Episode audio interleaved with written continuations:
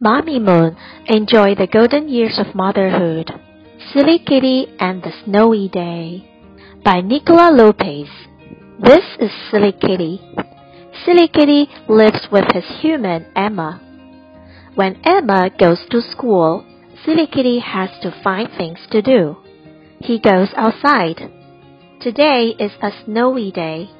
Silly Kitty leaves paw prints in the snow. He builds a snow cat.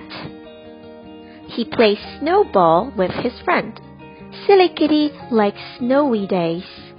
There are lots of things to do. Boys and girls, what do you like to do on snowy days? You can talk about it with your parents. Quiz time! Number one. Where does Silly Kitty live?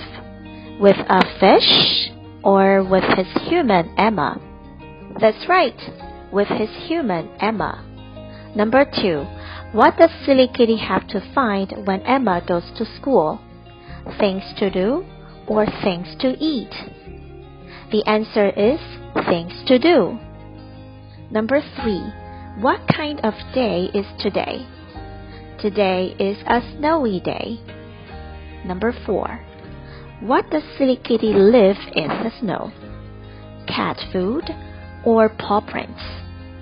That's right, paw prints. Number five. What does Silly Kitty build? He builds a snowman or a snow cat? He builds a snow cat.